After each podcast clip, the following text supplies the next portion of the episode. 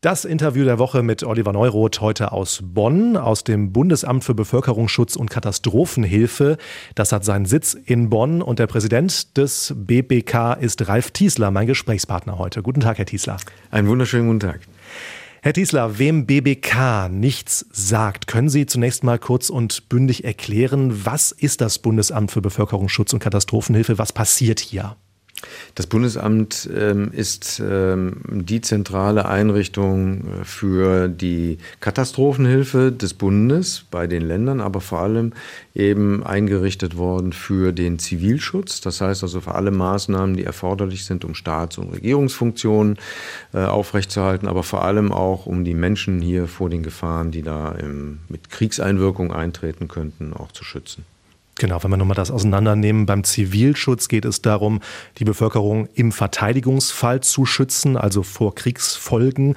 Und der Katastrophenschutz, der sieht den Schutz zum Beispiel vor einer Naturkatastrophe vor, beziehungsweise befasst sich mit den Folgen einer solchen Katastrophe. Ja, das ist das Ergebnis einer verfassungsrechtlich äh, gebotenen Aufgabenteilung zwischen Bund und Ländern. Die Länder sind für den äh, Katastrophenschutz und für die Altersgefahren zuständig und der Bund hat eine exklusive Zuständigkeit eben im äh, Spannungs- und Verteidigungsfall.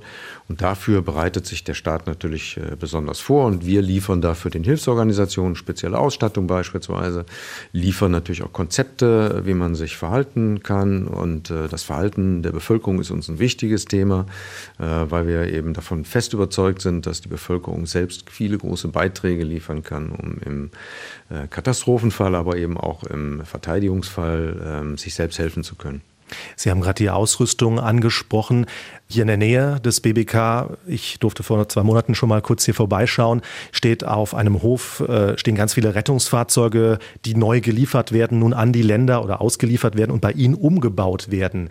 Äh, was muss denn an so einem Rettungswagen gemacht werden, damit er für ja, den Zivil- und Katastrophenschutz speziell ja, optimiert ist? Das ist unser Auslieferungslager, was Sie dort gesehen haben. Dort äh, kommen die Fahrzeuge an, die wir an die Hilfskräfte in den Ländern, äh, insbesondere an die Länder selbst, ähm, ausliefern. Äh, und dort werden die bestückt mit der Ausstattung, die dort auch extra liegt, weil die kommen erstmal leer an und werden dann mit der Ausstattung äh, versehen.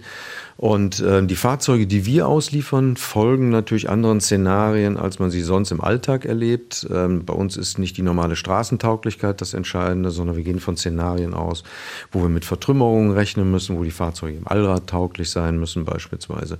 Und ähm, deswegen sind diese Fahrzeuge ähm, wenn man so will, äh, besondere Fahrzeuge, die für den Zivilschutz halt auch besonders eben ausgestattet sind und äh, vor allem auch besonderen äh, Anforderungen ähm, auch gerecht werden müssen.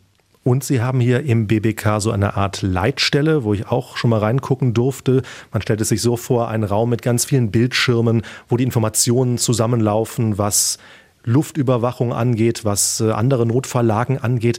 Was passiert da genau? Also ist das wirklich so eine Art Knotenpunkt für das Thema Notruf, Warnen der Bevölkerung? Ähm, wir haben hier im Haus mehrere solche Einrichtungen. Ähm, Sie sprechen einerseits das gemeinsame Meld- und Lagezentrum von Bund und Ländern an. Das ist eine Einrichtung, die Lagebilder mit den Ländern gemeinsam produziert. Denn nichts ist wichtiger, wenn Bund und Länder sich abstimmen im Ereignisfall und andere Akteure, dass man von einem gemeinsamen Lagebild ausgeht. Ähm, ich könnte jetzt noch ganz viel über das Lagezentrum erzählen, weil es eben auch der Focal Point ist für internationale Hilfe beispielsweise. Wenn also ein Nachbarstaat Staat wie die Ukraine um Hilfe bittet, dann gehen äh, staatliche Hilfeleistungsersuchen bei uns hier ein und da sind wir der Focal Point in Deutschland.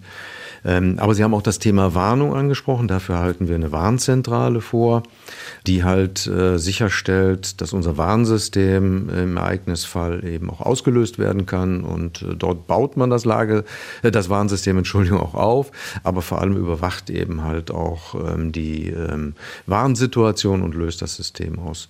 Es gibt auch noch die Koordinierungsstelle Nachsorge und Opfer- und Angehörigenhilfe. Da geht es um psychosoziale Betreuungsangebote, die wir ähm, äh, vermitteln Mitteln für Menschen, die im Ausland zu Schaden kommen, also bei Flugzeugabstürzen beispielsweise oder anderen großen Unglückslagen. Wie funktioniert denn die Alarmkette im Fall der Fälle? Also wenn Sie hier in Bonn den Hinweis bekommen, dass sich ein Extremwetter nähert, ein wirklich extremes, was Fluten auslösen könnte oder eine andere Gefahr, dient das BBK dann als eine Art Leitstelle, die sich dann schnell vernetzt mit den Behörden vor Ort? Ich glaube, das muss man sich ein bisschen anders vorstellen. Für die Wetterwarnung haben wir spezialisierte Behörden, also den Deutschen Wetterdienst, der das auch als gesetzliche Aufgabe im hat. Ähm, diese Informationen gehören zu unseren täglichen Informationen, die wir in unseren Lageberichten verteilen. Es geht gar nicht so sehr darum, dass wir hier jemanden beauftragen müssen. Das ist gar nicht unsere Aufgabe dabei, sondern wir, wir schaffen ja eigentlich nur die Lageinformationen, die die zuständigen Stellen, die dafür auch Verantwortung tragen, in den Ländern, in den Kommunen. Wir haben überall verantwortliche Stellen, dass die in die Lage versetzt werden, mit diesen Informationen dann auch Entscheidungen treffen zu können.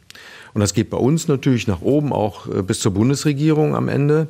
Aber vor allem geht es darum, dass wir gemeinsam versuchen, ein solches Lagebild zu erstellen. Deswegen die Informationen, die wir haben, die stammen ja nicht äh, nur von uns, sondern wir bekommen die auch aus den Kommunen, aus den Ländern und aggregieren die dann halt hier, um daraus eben dann ein gemeinsames Lagebild ähm, für, für die ganze Republik zu machen.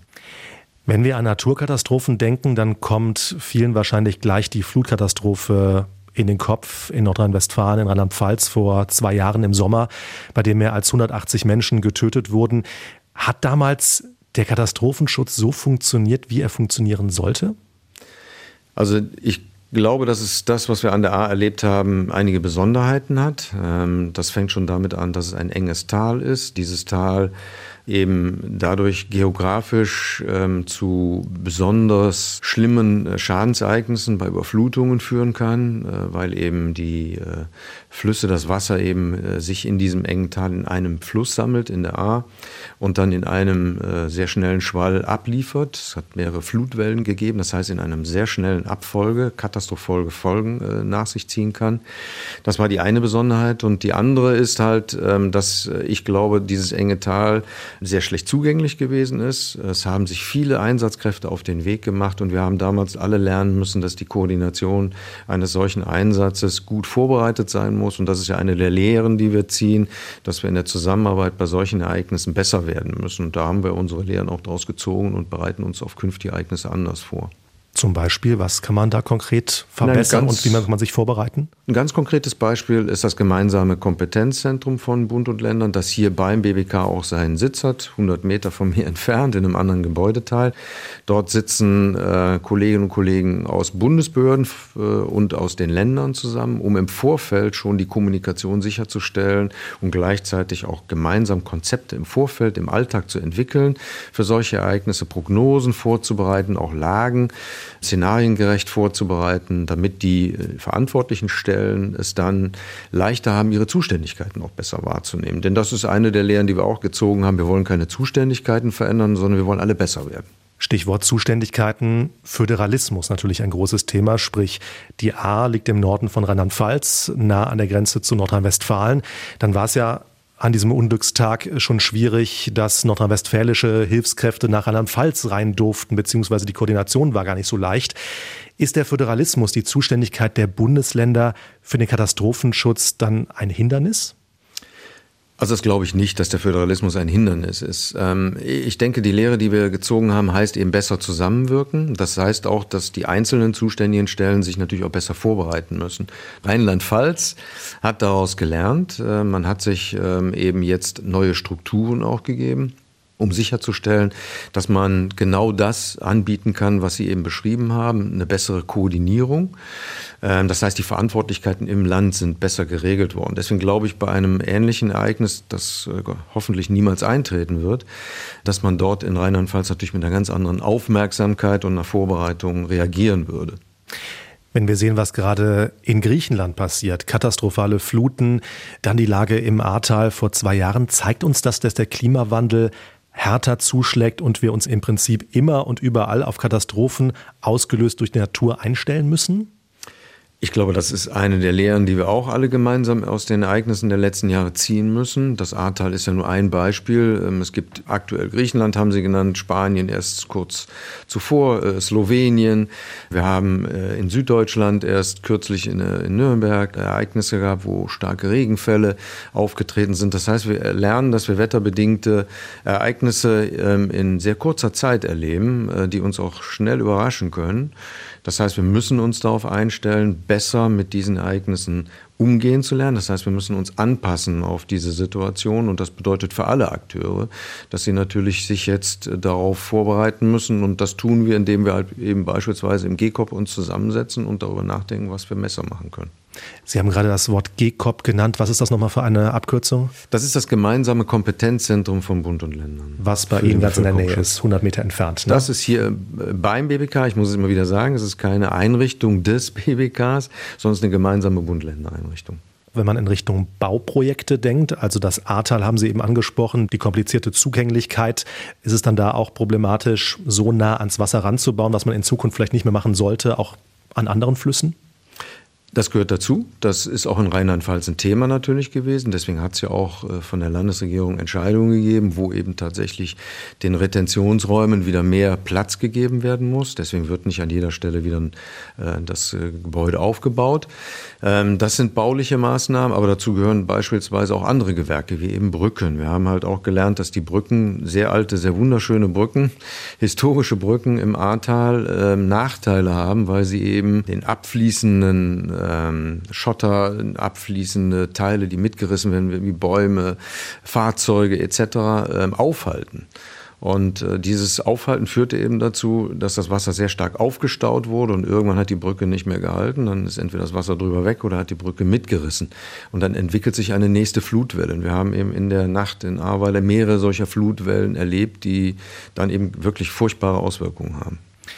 Vor knapp zwei Monaten war Grünen-Chef Omid Nuripur bei Ihnen zu Gast hier im BBK und in einer Gesprächsrunde kam heraus, erinnere ich mich, dass es keine deutschlandweite Übersicht gibt, was an Material für den Katastrophenschutz vor Ort vorgehalten wird. Also dass Sie als Leitzentrale gar nicht so richtig wissen unter Umständen, äh, wie viele und welche Art von Booten, Kränen, speziellen Fahrzeugen in einem Landesteil von Baden-Württemberg, sagen wir mal, oder in Bayern vorgehalten werden. Wie kann das sein in einem modernen Industrieland wie Deutschland? Die frohe Botschaft ist, da arbeiten wir gerade alle gemeinsam intensiv dran. Beim GCOP wird ein Ressourcenregister ähm, aufgebaut zu dem Thema. Wir selber sind in Arbeitsgruppen mit den Ländern dabei, auch sogenannte Fähigkeitsregister aufzubauen, weil uns geht es oftmals eher um die Fähigkeit als um die konkrete Ressource, weil wir wollen einfach wissen, was kann geleistet werden und nicht mit welchem Gerät. Hinzu kommt aber, dass wir auch nicht alles wissen müssen. Also muss auch da die ähm, Kirche im Dorf lassen. Uns geht es in erster Linie immer um Engpassressourcen, denn unser Hilfeleistungssystem in Deutschland ist hervorragend aufgestellt. Wir haben hervorragende Einsatzkräfte, aber auch vor allem viele Einsatzmittel. Also wir glaube ich, wir haben in Deutschland eher das Problem, dass wir bei bestimmten Einsatzmitteln äh, Engpässe erleben werden. Im Wintereinsatz ist das Problem Schneefräse beispielsweise immer so ein Thema. Ähm, das heißt also, da brauchen wir einen Überblick, weil wir das Ressourcenmanagement länderübergreifend ja dann gestalten müssen. Da, wo ein Engpass ist, kann ein anderes Land helfen. Ähm, das sind eher so die Themen, die uns dabei interessieren. Und da brauchen wir gerade ein Register für auf und das soll auch im nächsten Jahr bereits äh, fertig sein. Klingt aber nach Sisyphus-Arbeit, da die Landkreise anzurufen oder wie läuft das nein, ganz konkret? Nein, das läuft natürlich heute ähm, mittels ähm, digitaler Technik.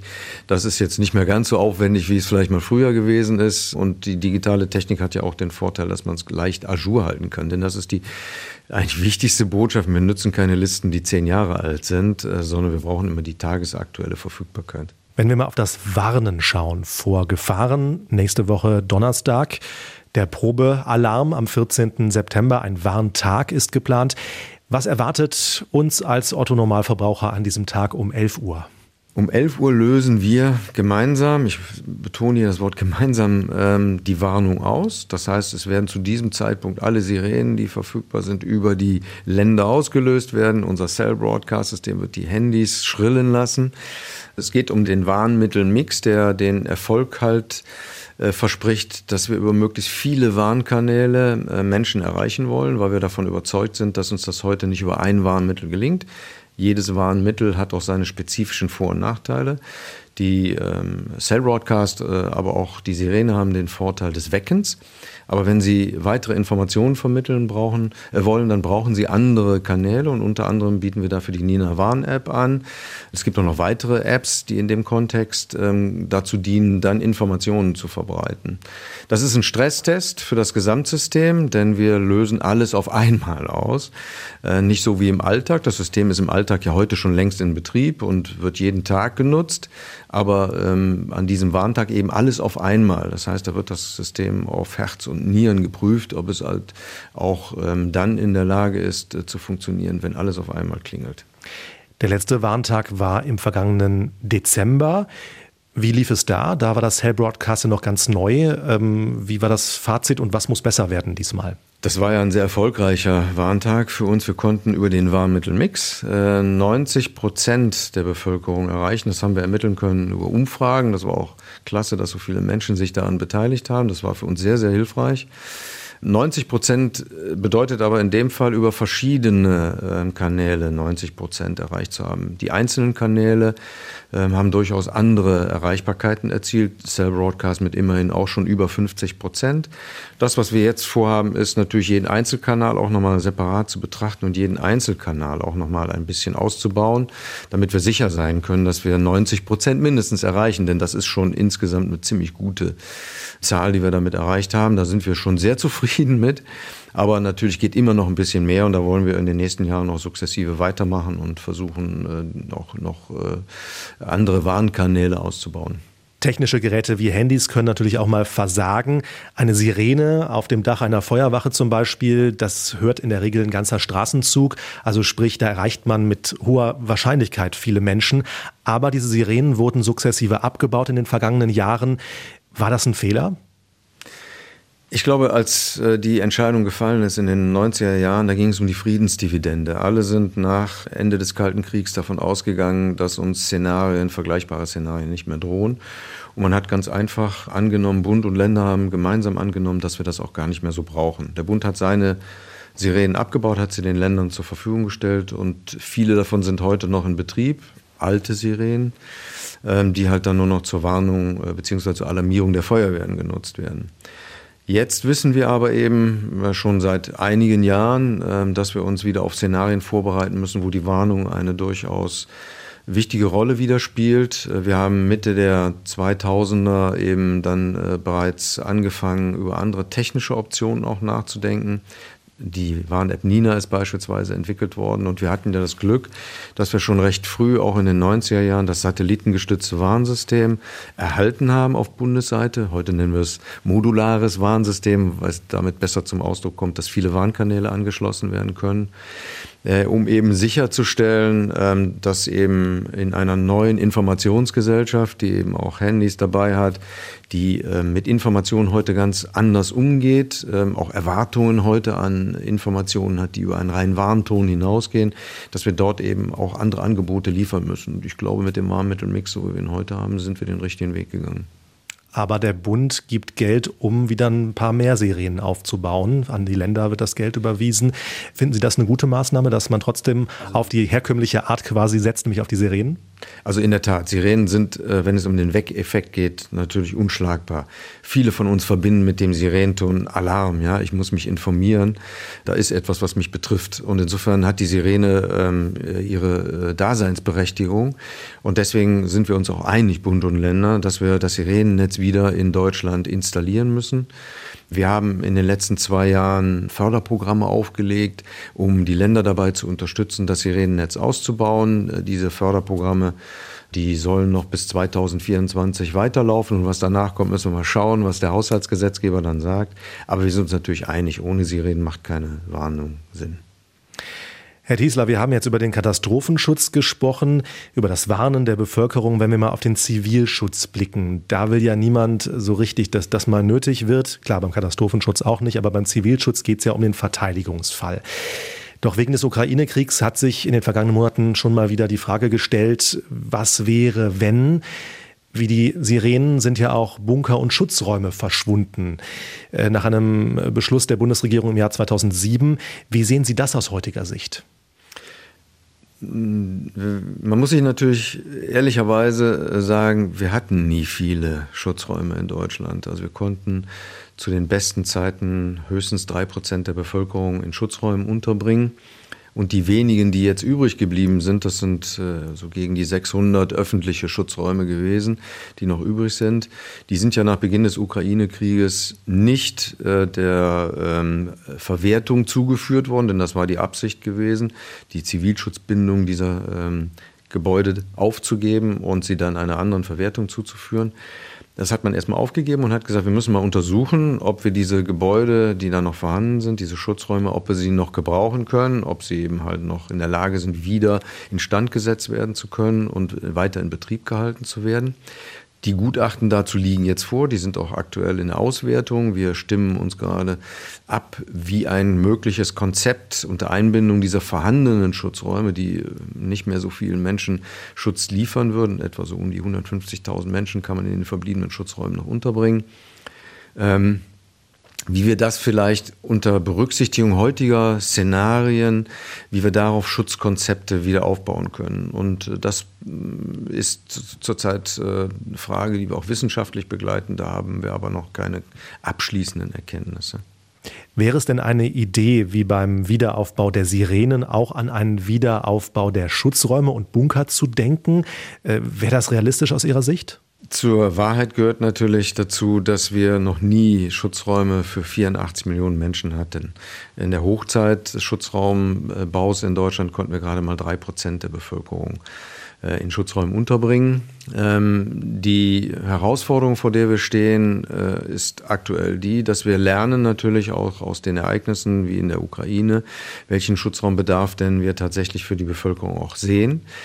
Und ähm, wir haben in Deutschland äh, unter anderem eben auch die Möglichkeit mit unserer Infrastruktur, die wir haben, schon jetzt relativ viel Schutzmöglichkeiten anzubieten in Kellern, in Tiefgaragen, in U-Bahn-Schächten etc. Und in der Konzeption, die wir im Augenblick überprüfen, wie wir einen Schutzraum anbieten können, spielt diese Frage eine sehr große Rolle.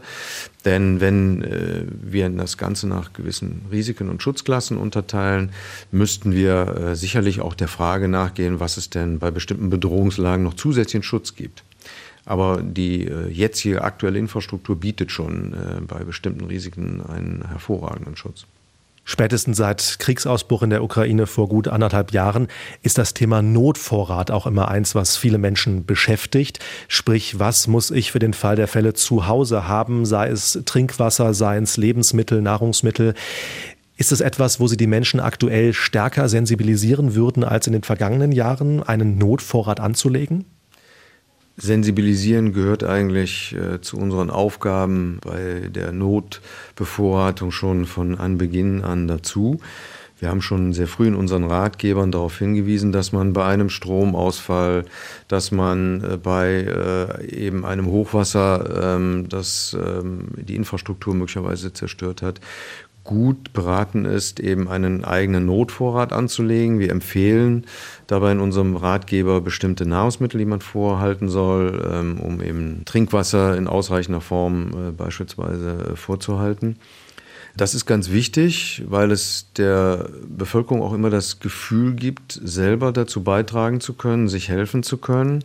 Man ist nicht schutzlos ausgeliefert einer solchen Situation und gleichzeitig kann man anderen, die bei denen vielleicht beim Hochwasser der Notvorrat weggeschwemmt worden ist, äh, mit seinem Vorrat auch aushelfen und äh, trägt dazu bei, dass äh, die Rettungskräfte an der Stelle ähm, sich um die Menschen vor allem kümmern können, die eben besonders verletzlich sind, ja, die eben gar nichts mehr haben. Ähm, das heißt, ein Stück weit kommen wir dazu, dass die Bevölkerung auch eben für uns ein ganz wichtiger Akteur ist, ähm, bei der Bekämpfung von Katastrophen und nicht bloß Adressat von Hilfeleistungen. Niemand bleibt da zurück und wartet auf etwas, sondern kann eben selber auch etwas tun. Das ist, glaube ich, in einer Katastrophe für Menschen ganz wichtig, dass sie das Gefühl haben, etwas tun zu können.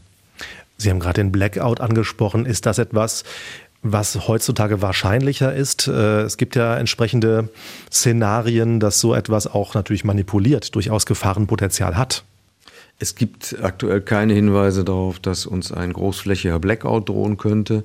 Äh, mit Blick auf eine mögliche Gasmangellage jetzt im kommenden Winter weist ja auch schon die Bundesnetzagentur darauf hin, äh, dass man sparen sollte, möglichst bei der Energie, um eben sicher zu sein, äh, dass in einer sich jetzt entwickelnden Gasmangellage eben gerade keine Stromausfälle uns drohen können.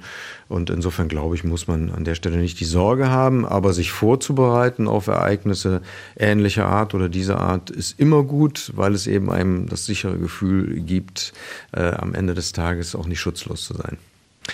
Das Interview der Woche. Heute mit dem Präsidenten des Bundesamtes für Bevölkerungsschutz und Katastrophenhilfe, Ralf Tiesler. Vielen Dank fürs Gespräch. Ich danke Ihnen.